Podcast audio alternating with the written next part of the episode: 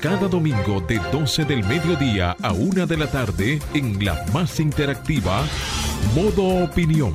Una propuesta informativa donde podrás conocer los temas de actualidad política, empresarial, social y cultural, debatidos desde otra perspectiva. Modo Opinión, una propuesta informativa diferente. Domingo de 12 del mediodía a 1 de la tarde, por Sol, la más interactiva. 12 de la tarde, muy buenas tardes a todos los que nos sintonizan como cada domingo en el programa dominical más importante de la radio dominicana, Modo Opinión.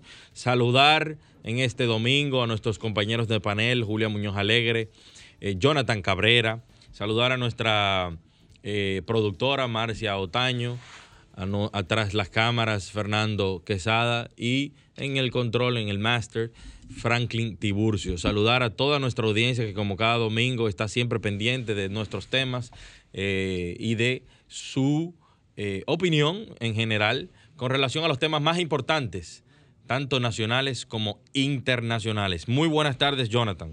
Buenas tardes, Samuel. Eh, como siempre, contento de poder llegar a todos los hogares que nos escuchan, tanto en la República Dominicana como en Europa, la costa este de los Estados Unidos, las islas del Caribe.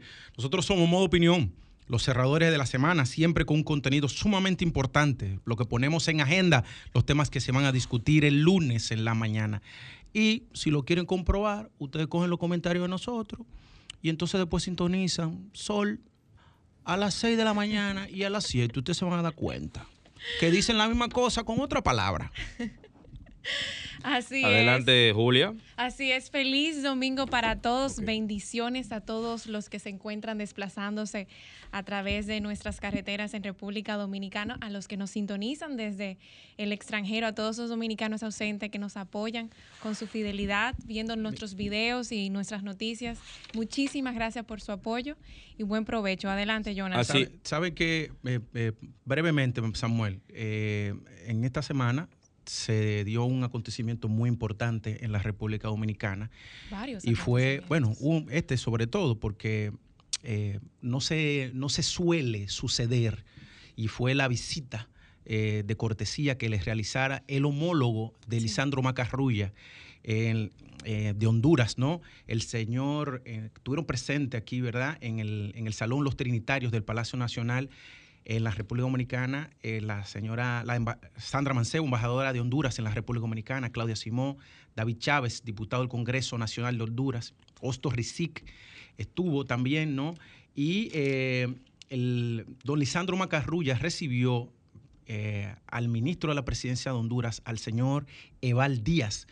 señores, buscando la manera de estrechar los vínculos y los lazos entre estos dos países, que bueno, que tienen mucho potencial económico entre ambos, ¿no? Intercambio comercial, pero también eh, a través del Banco Centroamericano de Integración Económica, pues también que se puedan gestar proyectos conjuntos de financiación. Y eso, el trabajo que viene haciendo Osto es un trabajo sumamente eh, loable en favor de la República Dominicana. Así es, así es. Felicitamos a Hostos por eso. Señores, hoy aproximadamente a las 8 y 14 de la, de la mañana, la República Dominicana sintió y todos sentimos un sismo. Y para ello, para hablar de ello y, tener más detalles, tenemos en la línea al eh, sismólogo Leonardo, eh, Leonardo Reyes. Adelante, Leonardo, muy buenas tardes. Buenas tardes, buenas tardes. Déjame aclararte que yo no soy sismólogo para que no me vayan a matar. Ah, no. Yo lo que soy es ingeniero sismo resistente. Exacto, especialista en estructuras. Exactamente, la parte mía es manejar los efectos de los terremotos en las edificaciones para dotarla de capacidad suficiente para que no colapse. Ingeniero, hubo hubo deslizamiento en la en la en Constanza. Perdón. Hubo deslizamientos en Constanza. Sí, ahí en la carretera de Casavito, esa zona generalmente desliza y bueno, pues eh, hemos recibido un par de fotos de, la zona y de lo que pasó. entiendo que ya a esta hora deben estar trabajando para permitir el paso por ahí. Su, su, ponderación sobre esto, 4.5, ¿verdad? ¿Qué, qué, ¿Qué impacto puede tener esto a nivel de las estructuras en las edificaciones de la República Dominicana? Mira, un, eh, un sismo de esa naturaleza o de esa magnitud no debiera tener ningún tipo de repercusión en las edificaciones nuestras. Eh, O sea que hasta, hasta, este momento no hemos tenido conocimiento de ningún daño en, en edificaciones. Eh, lo que sí es interesante que estas cosas pues pasen para que nos recuerden a nosotros que estamos en un país sísmico y que necesitamos comenzar con la prevención, porque sin prevención no hay resiliencia. Y la situación real nuestra es el hecho de que necesitamos encontrar la forma de decirle a la gente que este es un país sísmico y que aquí se espera un terremoto y que debemos prepararnos para ese terremoto. Eso es lo que significa, porque si nos podemos ver, por ejemplo, la, los sismos registrados en el observatorio de Loyola, estamos hablando que de febrero aquí van 830 y pico de sismos. Y nosotros nos estamos ocupando de ese sismo de esta mañana que yo lo sentí. Yo estaba aquí en mi, en, casa, en Naco, y yo lo sentí. Yo estaba sentado y, sentí como que me, levantaron, ¿no? Leonardo, ¿se, está, ¿se está esperando un gran sismo en la República Dominicana? pero hace tiempo, eso no es de ahora. O sea, si tú te pones a buscar la, todos los reportes del Servicio Geológico de Estados Unidos y te pones a, a, a ver las investigaciones que y la, y la instrumentación, dándole seguimiento a la falla septentrional y a las fallas de Enriquillo Planting Garden que tiene el, doctor Eric Ale, ellos están mucho más atentos y mucho más alarmados que nosotros. Nosotros, lamentablemente, nuestra cultura es yo no diría nuestra cultura en sí, sino la cultura de la humanidad tiende a olvidar muy rápido las cosas malas que pasan.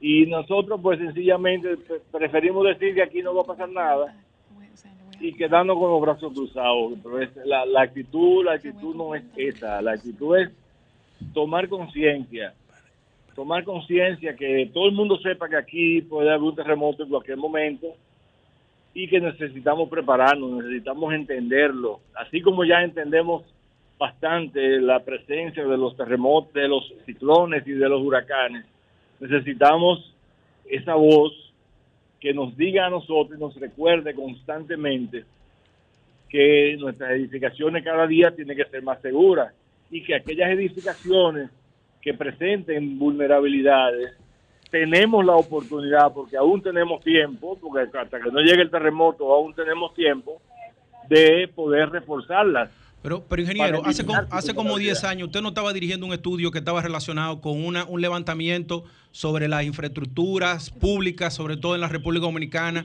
y de hecho se modificó eh, la, los requerimientos para la, para, para la construcción y dos, reforzar aquellas que eran vulnerables. Se comenzó desde las aulas hasta edificaciones públicas y eso se detuvo. Eso no se ha realizado. Ah, se anunció, pero no se realizó. Escúcheme, eh, ingeniero, pero tengo entendido que el Servicio Geológico Nacional eh, inició un estudio de vulnerabilidad física del Gran Santo Domingo junto a instituciones como de apoyo de la Unión Europea en el país. Y entre los hallazgos que se descubrieron es que podría, podría suceder un gran sísmico en la parte de Santiago, en la parte norte, que es la parte más vulnerable de nuestro país, y también que en el caso del Gran Santo Domingo podría ocurrir un terremoto de escala de 6.4 y que se están haciendo esas investigaciones de, de dar información sobre la unidad física del país. Eso es correcto. El Servicio Geológico hizo un estudio de microsonificación sísmica hace un par de años del Gran Santo Domingo, incluyendo a Jaina.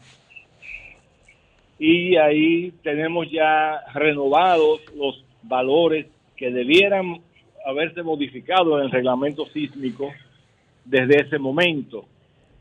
El estudio al que yo me referí hace un rato coincide con lo que usted acaba de decir. Es, justamente la falla que más se está estudiando es la falla de la septentrional, que va eh, desde Montecristi hasta Samaná así como la falla de Enriquillo Planting Garden. Eh, ambas fallas, sobre todo la septentrional, que tiene más de 70 años, eh, con, respecto al terremoto del 46 ya tenemos más de 70 años, eh, ahí estamos esperando en, cualquier momento un terremoto entre 7, 5 y 8. Eso, eso son palabras mayores, porque ninguna edificación está diseñada para por código para ese tipo de, terremotos. Bueno. Entonces, nuestra situación es muy sencilla. Estas cosas son avisos, pero yo te hablé de que si tú lo buscas en el registro publicado por tanto por la UAS como por el servicio por el centro de Loyola, vamos a encontrar más de 800 sismos que se dan que se han dado desde febrero hasta aquí, o sea, marzo, abril, mayo. Estamos hablando de menos de cuatro meses completos. Entonces, ahora nos levantamos con un movimiento, eh, nos llamó la atención, hubo un deslizamiento en la carretera Casavito a, hacia Constanza, y eso nos pone otra vez a pensar en los terremotos. Pero ya mañana comenzamos a decir, aquí no va a pasar nada, no importa. Cuando ven el de 6.5, otra vez como se dio en febrero de 71, donde esta ciudad que conocemos hoy como Santo Domingo, no había un solo edificio de esos que estamos viendo aquí construido, o sea que esos edificios no han sido sometidos en ningún momento a un terremoto de 6.5 como se dio en la Fosa de los Muertos a 125 kilómetros de la capital, no sabemos lo que va a pasar. Ahora sí sabemos que aún tenemos tiempo de comenzar a eliminar las vulnerabilidades de nuestras edificaciones públicas y privadas. Gracias, gracias por sus aportes. Eh, y feliz resto de la tarde, señor Leonardo. Muchas gracias, muchas gracias. vamos, a una, a una, vamos a una pausa y continuamos.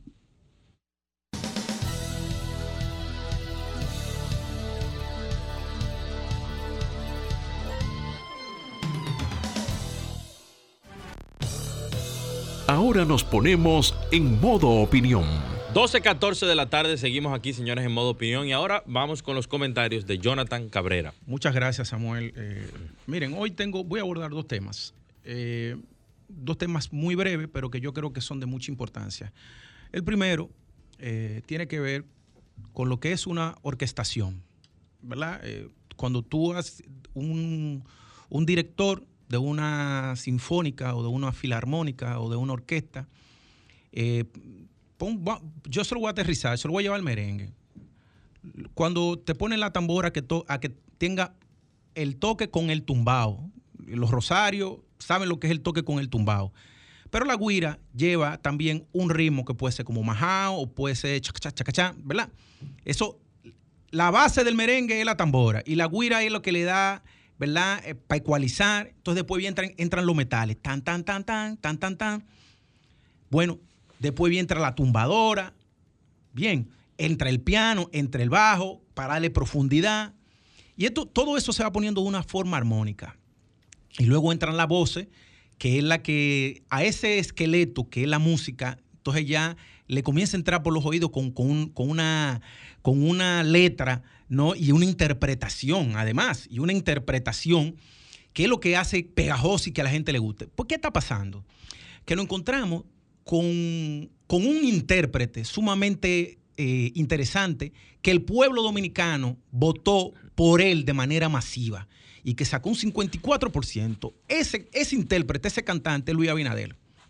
¡Wow! El cambio. El, el, el Osuna, mi hermano. El Osuna cuando, cuando he elegido. Todo el mundo pegado Luis Abinader. Pero entonces, ¿qué pasa? Que el hombre que no tiene cola que le pisen Ojo, Luis Abinader no tiene cola que le pisen, que no tiene un hombre que lo que viene es ser empresario. Coño, pues el hombre está tocando, está cantando, tiene pegajosidad, pero en la orquesta han aparecido unos cuantos en los metales. Los metales son trompeta, saxo y trombón. Mi hermano que se le están saliendo de, de la orquestación y entonces el ritmo de esa pieza buena que él venía ejecutando, que es su gobierno, con, logros tan buenos, tan importantes como el tema de la vacunación, por ejemplo, o como lo que está haciendo Yayo en aduana, que está fajado, o lo que está haciendo David Collado con el turismo, o lo que se hizo en educación cuando con plena pandemia hubo que crear una plataforma por radio, televisión, digital y demás, para que los muchachos pudieran tener acceso a, la, a, la, a, la, a las clases, porque había que tenerlo en la casa. Bueno, y eso fue loable eso que hizo. Pero hay gente como que anda en una agenda política que no es la agenda y en una agenda de intereses que no es la agenda del presidente, en la sinfonía y en la melodía que él está tocando. Entonces, cuando comienzan los músicos a tocar diferente, es lo que, lo que da el traste con una buena obra de gobierno. Entonces, yo lo que quiero decirle, presidente, comience a llevarse, olvídese de los compromisos políticos y comience a llevarse todo aquel que no está tocando la partitura suya. Que no, si usted decidió que el merengue era lo maco, pues tiene que tener tumbado a lo maco. Háblese con Ramón Orlando, que, que se sabe cómo es a lo maco. ¿Entiende? Y si no, usted se busca a los músicos que con, con, usted mirarlo, sepa que tienen, que sean suyos de verdad, pero que no tengan agenda distinta, presidente, porque lo que se está mirando es eso. Es cuanto, presidente. Y cierro ese comentario ahí. Mi segundo comentario, señores, es, va sobre eh, la jornada de vacunación. Miren, la jornada de vacunación en la República Dominicana ha sido un éxito, pero hay algo que nos estamos olvidando. Es del personal sanitario que está desde las 7 de la mañana colocando vacunas. Ese personal llega un momento en que tiene cansancio. La rutina puede afectar a personas que, lo, que están inoculando, que tienen una, una jeringuilla en la mano, que pullan. Si no se le da descanso, y, y estoy haciendo este comentario porque hay personas que ya han sido afectadas cuando le colocan la vacuna, porque puede ser que muchas de esas personas estén trabajando extra horas colocando vacunas es para que se genere una logística donde esas personas puedan descansar, descansar o hacer o rotar por grupos, para que no haya personas, no resulten personas con daños con la colocación de la vacuna. Este es mi segundo comentario, señores. Pensemos en el personal de salud que está colocando las vacunas para que no hayan personas que puedan ser dañadas colocando la vacuna y comiencen a generar un rumor y comentario que afecta el proceso de vacunación que tan exitoso ha sido. Que yo estimo que a septiembre nosotros prácticamente estaremos vacunados todos y eso será la gran noticia para la reactivación económica en la República Dominicana.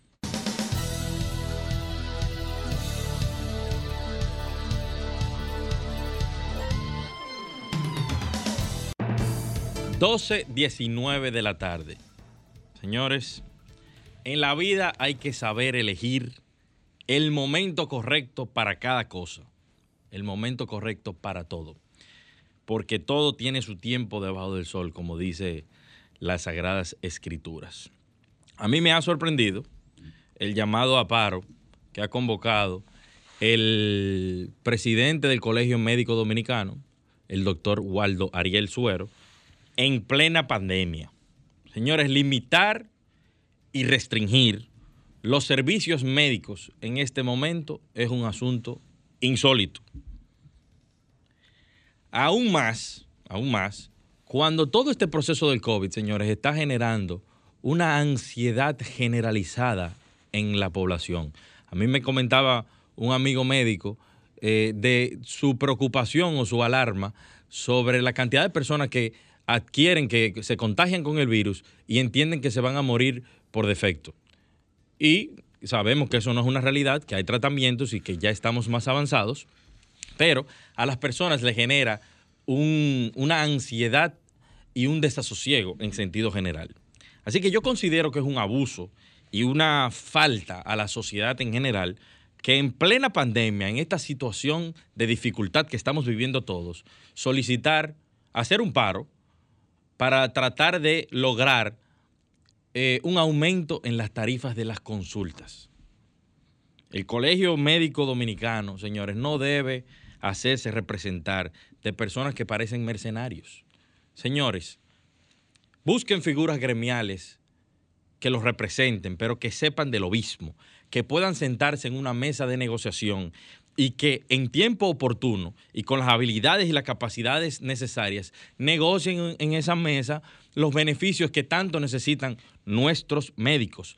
Pero esos beneficios, evidentemente, señores, tienen que ser sobre la base de la realidad socioeconómica de la República Dominicana al sol de hoy.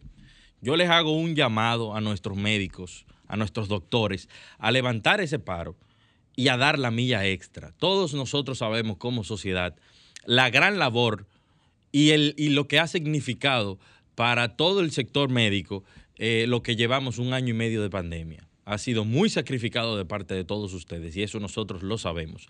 Pero el momento no es el indicado.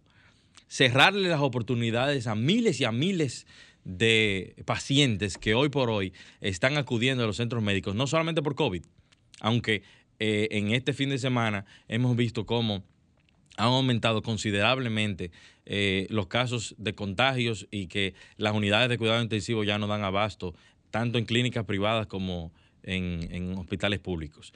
Así que, señores, esa es mi reflexión el día de hoy, de que realmente esperemos el momento oportuno para darle el apoyo a los médicos y a los doctores, a todo el personal que lo necesita. Pero el paro debe ser levantado inmediatamente. Adelante, Franklin.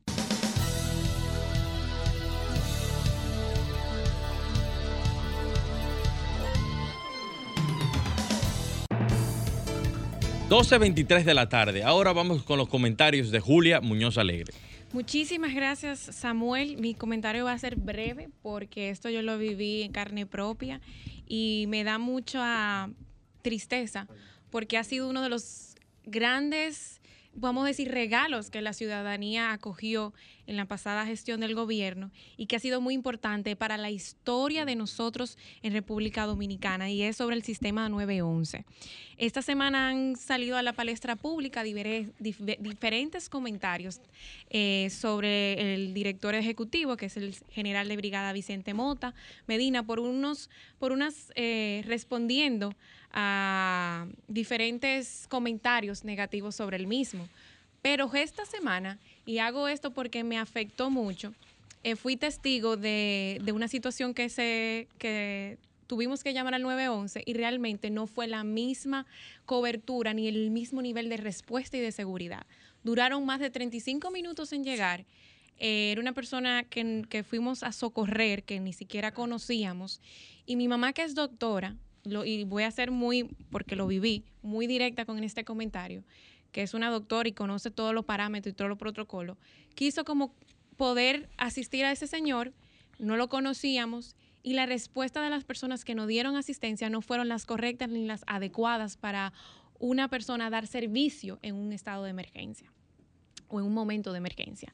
Entonces, básicamente este va a ser un comentario para llamar eh, la atención al director ejecutivo. Yo sé, él en el jueves, en, el en uno de los periódicos a nivel nacional, destacaron eh, los comentarios. Él dijo que el sistema de atención de emergencias en la actualidad atiende a 1.950 emergencias y cubre un 92% de la población del país. También él, para poder eh, darle señalamiento a sus comentarios, él recordó que la data que señala actualmente correspondiente al 2014 excluye la gestión desde la llamada cuando se ascendía a 542 emergencias por día y cubría solamente un 32%. Pero mi comentario es dirigido a una oportunidad de mejora, a revisar nuevamente cómo se están dando las respuestas, cómo es el nivel de gestión de atención a, las, a los pacientes, a quien toma la llamada y el tiempo, que es vital. Antes siempre llegaba la policía como de una, una medida como de respuesta primero y después llegaba la, la ambulancia, pero atención a esto, porque es un servicio que la población ha acogido con mucho cariño y con mucho respeto y que nosotros como ciudadanos que pagamos impuestos estamos en atención a tomar medidas al si no se están aplicando, pues la atención adecuada. Es solamente un llamado de atención. Bien, adelante Franklin. Ahora continuamos con Modo Opinión, donde nace la información. 12.29 de la tarde, seguimos aquí señores en Modo Opinión. En la tarde de hoy vamos a conversar eh, con un economista destacado en la sociedad dominicana, pero aparte de todo, un gran amigo de este programa y, eh, y del CODES también, si pudiéramos mencionar. En términos personales. Pero además, eh, un hombre que, que, que, sabe primero de cómo funciona el sistema de seguridad social en la República Dominicana. Cómo, cómo, cómo genera empleo, porque uno de los estudios más profundos publicados por el INTEC lo hizo él sobre el mercado laboral en la República Dominicana pero además es un hombre que sabe de, sabe de materia impositiva porque ha sido asesor de la Dirección General de Impuestos Internos también durante mucho tiempo. Señores, estamos refiriéndonos al economista Fabricio Gómez Mazara. Muy buenas tardes, Fabricio, ¿cómo te va? ¿Nos escuchas? Lo tenemos, por vía, lo tenemos por vía Zoom. Por vía Zoom, exacto. Buenas tardes, Fabricio, ¿nos escuchas? nosotros sí te podemos ver. Sí, hay que, Franklin, si nos puedes ayudar. Parece que es allá que tiene problemas. Importante que, importante que vamos a, tocar algunos temas eh, de, interés nacional con Fabricio. Sí, sobre todo. Como es el tema de la reforma fiscal. fíjate algo, por un comentario que hizo el ministro administrativo de la presidencia, precisamente en el programa de, nuestro amigo y, eh, eh, Pablo Maquini, fue ah. donde dijo que el tema de la reforma, ¿no? De la reforma del no, no, en hoy mismo fue que lo dijo Paliza. El tema de, que sí, que tenía que haber una reforma fiscal. A partir de ahí se convirtió en un tema de opinión. No, que incluso el ministro Macarrulla dijo que era inminente. Sí, es inminente, sí, evidentemente es inminente, pero la discusión es eh, la idoneidad por los momentos en que vivimos. Exactamente. Eh, sobre todo, y lo, yo lo dije en, un comentario pasado aquí, eh, del domingo antepasado, de lo que estaba pasando en Colombia y, y usualmente América Latina funciona por contagio. Entonces, lo que está pasando en Colombia es un tema sintomático que puede expandirse a muchas otras partes de América Latina. Porque déjame decirte, no solo Colombia, no solo es República Dominicana que tendrá que tener una reforma fiscal y tributaria. No, es solo, no, solo nosotros, porque es que el COVID ha afectado las economías de todos, los países. De todos los países. Sí, antes era necesario, ahora un, muchísimo más. De, claro, de hecho, no se crean como que Estados Unidos no tendrá que someter. De hecho, ya Biden está diciendo que van a tener que, que castigar a las mayores fortunas. Pero el Reino Unido todavía está ahora con una segunda cepa y se habla de, de volver a trancarse. Pero no, pero yo te tengo una noticia. Más el Brexit. Yo le tengo una noticia para los que no quieren andar con mascarilla. En Haití, en Haití ya se descubrieron las dos variantes, la brasileña y la, y la inglesa. Ya hay, hay ya en Haití. ¿Y quién te dio esa información? Lo leí en el periódico, en la prensa, en la prensa nacional. Bueno, señor, y la frontera de nosotros bien, gracias. Aunque tenemos 23 kilómetros de, verja ya perimetral. pero entonces, ¿qué sucede con Haití? Que Haití no tiene vacunación. Haití lo que beben un té. Yo escuché a Alex, eso, eso fue lo que dijo. No usa ni mascarilla tampoco. No usa, él, eso lo dijo el ex, el ex eh, cónsul en la República Dominicana, en Paraíso, de que, eran unos té que estaban bebiendo. Tengo, tenemos a Fabricio, tenemos a Fabricio ya por Zoom. Adelante, Fabricio, muy buenas tardes. Fabricio, buenas tardes. El audio. No, te escuchamos todavía, el audio. Sí. No, no. ¿Qué es lo que está pasando, Fabricio? Te escuchamos. Sí, puede. Ahora sí, me escuchas. Ahora, sí. Buenas tardes, Fabricio. Ya nosotros hicimos una presentación súper poderosa tuya, así que... Adelante, en beneficio del tiempo, que hoy es domingo. Así es, podemos entrar en materia. Fabricio, fíjate, eh, la discusión que hay ahora mismo en la República Dominicana sobre el tema de la reforma fiscal. Pero tú sabes, Fabricio, o bueno, no te quiero condicionar, tú no sabes, simplemente que en la República Dominicana han habido muchos impuestos que han sido transitorios y que se, que se van a la perpetuidad, como el 0.15, a los cheques, el tema de inclusive hasta de la, del, del, impuesto a los combustibles, cuando Balaguer y demás, pero que tú tenías la, el, el ITEVI al 18%, pero luego gradual se ponía en 16, se ampliaba la base y demás. ¿De dónde, de dónde vamos a sacar para una reforma fiscal? Que, también, Fabricio, me gustaría que tú expliques si hay diferencia entre una reforma fiscal y una reforma tributaria y si realmente lo que se va a realizar es una reforma fiscal o una reforma tributaria. Bueno, mira, lo primero que tengo que decir es que yo voy a hablar un poco de, del proceso de lo que son las reformas tributarias y qué expresan, porque a veces uno ve solamente, eh, digamos, eh, base o ve eh, impuestos específicos y no se da cuenta que las estructuras tributarias tienen una razón de ser. Y es que las estructuras tributarias son resultados, entre otros, del modelo de desarrollo real o potencial que se elija, ¿verdad? el compromiso político con ese modelo, porque una cosa que tú digas, yo soy un modelo agroexportador y tiene compromiso con mantenerlo así. Y por último, y no menos importante, es la economía política que impera en la coyuntura. En español, ¿qué quiere decir eso? La capacidad de lobby que tengan los sectores económicos. ¿Por qué? Porque durante el trayecto que va desde la elaboración misma de la reforma, eh, desde el Ministerio de, de Hacienda, hasta que es aprobada en el Congreso, ocurren cambios. Cambios que obviamente alteran el impacto y el alcance recaudatorio. Y esto hace que las modificaciones de las estructuras tributarias sean, sean, sean complejos. No es tan fácil, no es solo un proceso técnico económico, es un proceso político y social también. Y es complejo porque es un tema de política pública que pone a prueba el poder relativo de los actores relevantes en la sociedad. Va a haber, como en todo proceso político y de políticas públicas, ganadores y perdedores, y a los perdedores habrá que buscar la manera de compensarlos. ¿Qué pasa con nuestra estructura tributaria actualmente? Desde que cambió nuestro modelo económico a partir del año 90, 91, eh, producto después de una crisis política que hubo en el año 90, que ustedes, eh, por lo menos por libros, deben recordarla, aquí hubo una transformación de la estructura tributaria. Nuestra estructura tributaria hasta el día de hoy está cargada hacia el consumo. Es decir, fundamentalmente a dos tipos de impuestos. Los impuestos al valor agregado, que aquí le llamamos el ITEVIS, y los impuestos selectivos al consumo. Ahora bien, ¿qué pasa con eso? Que como los más pobres destinan una mayor cantidad de recursos o de sus ingresos laborales para la compra de bienes y servicios, lo que se busca es tratar de compensar a esos sectores, sobre todo los más vulnerables, vía transferencias condicionadas. Es decir, se va a utilizar una parte del gasto público que generan esta estructura tributaria para ir a compensar a aquellos que son más vulnerables.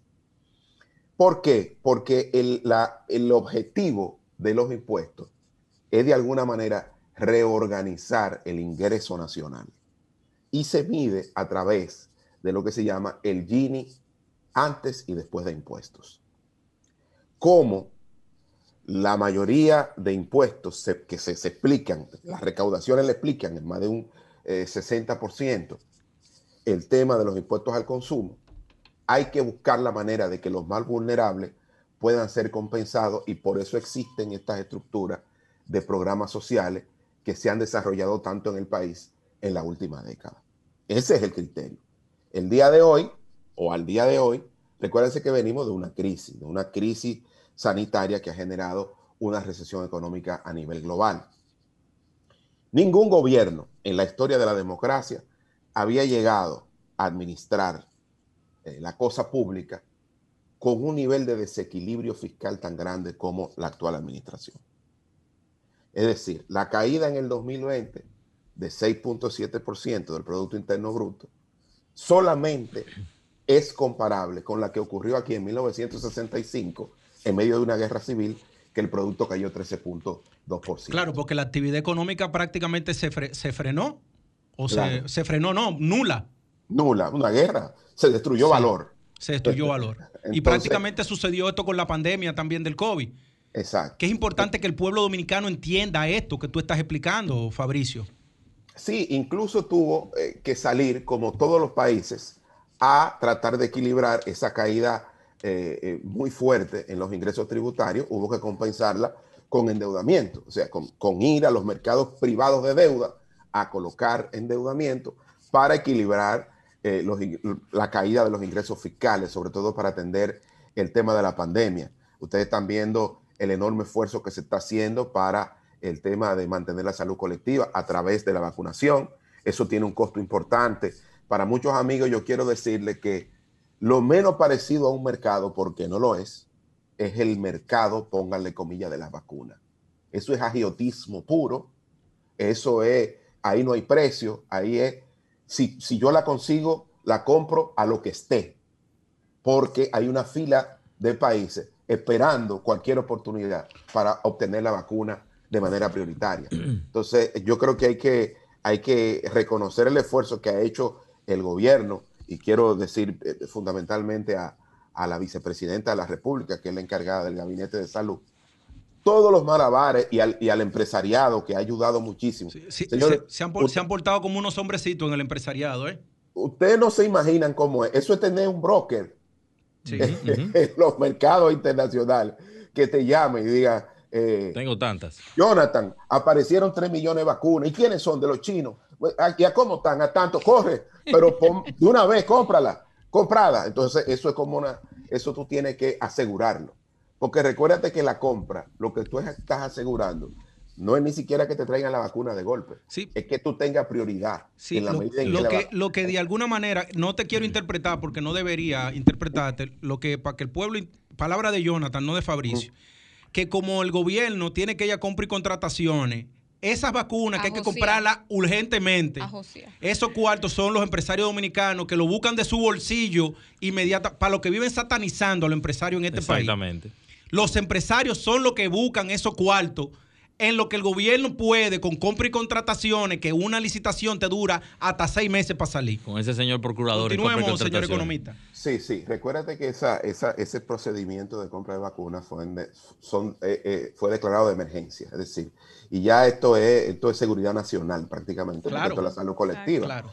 Eh, pero sí, sí, no, se, no debemos desconocer de el papel que han jugado los empresarios dominicanos, porque como tú dices, ellos han eh, facilitado los recursos y le han dicho al gobierno, después nos entendemos, porque eh, también somos partes interesadas en que, se, en que la economía comience a recuperarse, como de hecho lo está haciendo. ¿eh? Eh, no se sorprendan si en la semana que viene, o la de arriba, el Banco Central va a publicar el PIB del mes de abril, el mes pasado, y va a hacer una cifra impresionante, porque de verdad que la actividad económica se está recuperando no solo de manera sostenida, sino muy alta, porque cuando se compara abril de este año con abril del año pasado, donde prácticamente el país estaba eh, en prisión domiciliaria, ¿no? En sí, muy claro. pocas actividades estaban desarrollándose, y es muy buena noticia para el país de que las cosas comienzan a recuperarse, eh, de que las expectativas sobre la recuperación económica eh, del país están por muy buen camino. Estoy dando ahí algunas noticias. Sí. primicia. Primicia para ustedes en la reunión de FITUR, eh, la, lo que se contrató para el sector turismo de República Dominicana eh, es bastante halagador. Muy parecido a, a, lo que pasó eh, en años anteriores, porque la apuesta que están haciendo sobre el, el turismo en República Dominicana es muy alta y va con pasos firmes. Fabricio, una pregunta. Al parecer debe ser, es inminente hacer una reforma fiscal. Pero yo quiero saber si tú estás de acuerdo con que eh, la conversación en torno a toda la reforma fiscal sea realizada en el Consejo Económico y Social. Si es verdaderamente representativo, si, si para la sociedad civil eso eh, va a tener eh, relevancia e importancia. Quiero saber tu, tu, parecer con relación a eso, porque ya el presidente parece que había mencionado que lo iba a someter a través del CES y y, y, he oído voces que dicen que no es tan representativo, pero real y efectivamente los grandes pactos nacionales se llevan a cabo a través de dicha plataforma. Recuérdense, señores, que el CES es, tiene categoría constitucional. Es así. Eh, entonces, eso es parte de, de, de, una ley, que es la Ley de Estrategia Nacional de Desarrollo, que manda la constitución. Entonces, yo, ustedes son juristas, yo, no, yo, estoy, yo estoy hablando de eso porque varios amigos eh, profesionales del derecho me han corregido ya me, lo, han corregido tanto que ya me lo sé. Mire, está en la Constitución y está, eh, que es la que manda la Estrategia Nacional de Desarrollo. Ese es el organismo donde deben discutirse eso y que tiene la facultad de hacerlo lo más amplio y representativo posible. O sea que eh, eh, yo no tengo ningún temor de que quienes hoy están en el CES van a tener la capacidad de darle la mayor apertura y la mayor participación a los sectores. Recuérdense que esa es la primera caída hay otra caída en el Congreso que es muy poderosa también, porque recuérdense que el Congreso es soberano. Es así. Y obviamente ahí en las vistas públicas, en las discusiones que se dan, aquí vamos a ver que eh, esto es una, esto es una lucha entre los sectores representativos de la sociedad. Y obviamente eh, los impuestos, yo prefiero que ese juego suma cero le llegue al vecino y no a mí. Eh, y, eso es entendible. Hay algunos sectores que entienden que eh, los impuestos, digamos que retardan su maximización de beneficios. Pero aquí este juego que es suma cero, obviamente, lo que hay que buscar es que los perdedores también sean compensados. estos procesos, repito, la economía política de los procesos de ajustes fiscales y o tributarios son complejos, no son fáciles. Sobre todo en este país, cuando uno ve eh, eh, que dice que la clase política dominicana ha acumulado eh, mucha deuda en los últimos años y que ha hecho parches y que ha hecho eso, eso también responde a una realidad política. Es más fácil endeudarse que entrar en una confrontación con sectores productivos. y lo digo porque la gente solamente se recuerda de la deuda eh, de manera eh, esporádica, ¿no? Cuando ve que la relación sobre el PIB, como en estos, en estos días, el producto de la pandemia, ha subido mucho, se prenden las alarmas, se discute, pero es un tema como que, como que se diluye. Eh, ¿Por qué? Porque desde el punto de vista de la economía política es difícil tener una discusión con los sectores productivos, grabarlo y después seguir con el tema político, porque tienen costo político las reformas. No son neutras desde el punto de vista político. Y yo creo que con esta administración hay que, hay que tener eh, más paciencia que con cualquiera. Esta, esta administración tuvo que aprender a bailar antes que gatear, porque llegaron, encontraron muchos problemas y muchas personas, entre las cuales me incluyo, nos ha resultado una sorpresa muy agradable ver que funcionarios que uno no le conocía experiencia de Estado han podido enfrentar esta crisis de manera tan exitosa.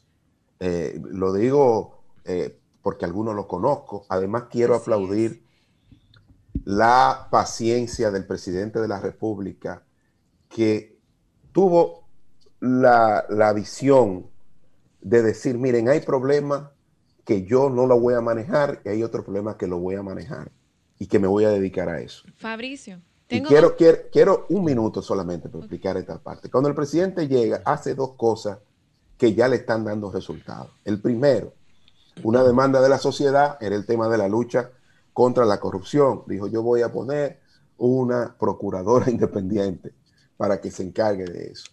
En el tema de la política económica, que era un tema fuerte, dijo, miren, yo voy a dejar al gobernador del Banco Central que es un experto, que un éxito tiene probado, y lo voy a dejar ahí en los próximos dos años en lo que yo equilibro la parte eh, fiscal y se buscó un ministro de Hacienda que ha, que ha demostrado una destreza impresionante y un gran manejo en la política fiscal, porque miren ahora, ya están comenzando a mejorar las recaudaciones, entre ellos quiero resaltar el gran trabajo que está haciendo Eduardo San Lobatón en aduana, eh, que de verdad que... la, revelación del año. Es impresionante porque yo no le conocía, eh, eh, yo tuve la oportunidad, hace muchos años, él era un, joven que venía de estudiar de, Europa y fuimos juntos, trabajamos juntos en Indotel y, y desde ese momento demostró que era muy inteligente, vinculó, se vinculó rápidamente al tema tecnológico y ha madurado mucho como profesional y miren la calidad de, gestor de, aduanas que hoy tenemos, sin desmerecer el, también el trabajo que está haciendo la Dirección General de Impuestos Internos. Miren las recaudaciones y se van a dar cuenta que de verdad que estoy gratamente sorprendido con el trabajo que están haciendo, liderado por eh, Jochi Vicente, a quien tengo que excluirme eh, en distancias afectivas porque estudiamos juntos y tengo que revelar que fue el mejor estudiante de economía de su generación. Bueno, Fabricio, eh, no tenemos más que darte las gracias por arrojarle luz al pueblo dominicano, porque yo creo que ha sido muy eh, didáctico ¿no? tu participación para que entiendan eh, el tema desde la economía política ¿no? y demás, y cuáles son las salidas que nosotros tenemos siguen las discusiones, de manera que te seguiremos llamando para que tú vayas comentando cuál es el devenir de la, de la posible reforma fiscal o tributaria en la República Dominicana. Muy buenas tardes y gracias. Gracias a ustedes. Ahora continuamos con Modo Opinión, donde nace la información. 12.53 de la tarde, seguimos aquí, señores, en Modo Opinión, y ahora queremos escuchar a nuestros oyentes con relación al tema de la vacunación. ¿Se vacunó? ¿Ha encontrado algún inconveniente a la hora de vacunarse? Abramos los teléfonos. Comunícate 809-540-1065. 1-809-200-1065 desde el interior sin cargos. 1-833-610-1065 desde los Estados Unidos. Sol 106.5, la más interactiva. 12.53 de la tarde, queremos oír sus opiniones. Señores, ¿se vacunaron?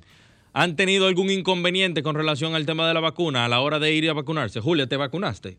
Ay, sí, gracias a Dios. Pero ah, yo te pusiste la primera dosis ya. tengo, sí, la segunda es el 25 de mayo, pero yo entré dentro de los periodistas del tema de... ¿Y Jonathan, se vacunó? No, voy ahorita. ah, no. Vas ahorita a Sí, vacunarte. voy bueno, voy yo tengo que esperar un tiempo prudente porque yo eh, recién mire, salí del déjeme COVID. decirle que he escuchado, bueno, no quiero condicionar a la gente, pero, pero, vamos a pero invitar a los que nos escuchan a Claro. que visiten las páginas de que el, vacunatrd.com. el sistema y- de vacunación que está aquí en la en el centro olímpico, dije que es extremadamente organizado y, y es En Pucamaima y- también. y es- y y y patrocinado por una por una empresa cervecera.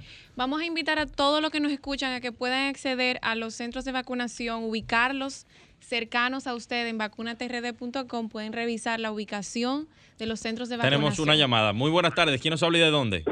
Buenas tardes, hermano. Adelante, ¿se vacunó? pregunta. Yo le quiero preguntar algo sobre cosas que yo he oído por la radio.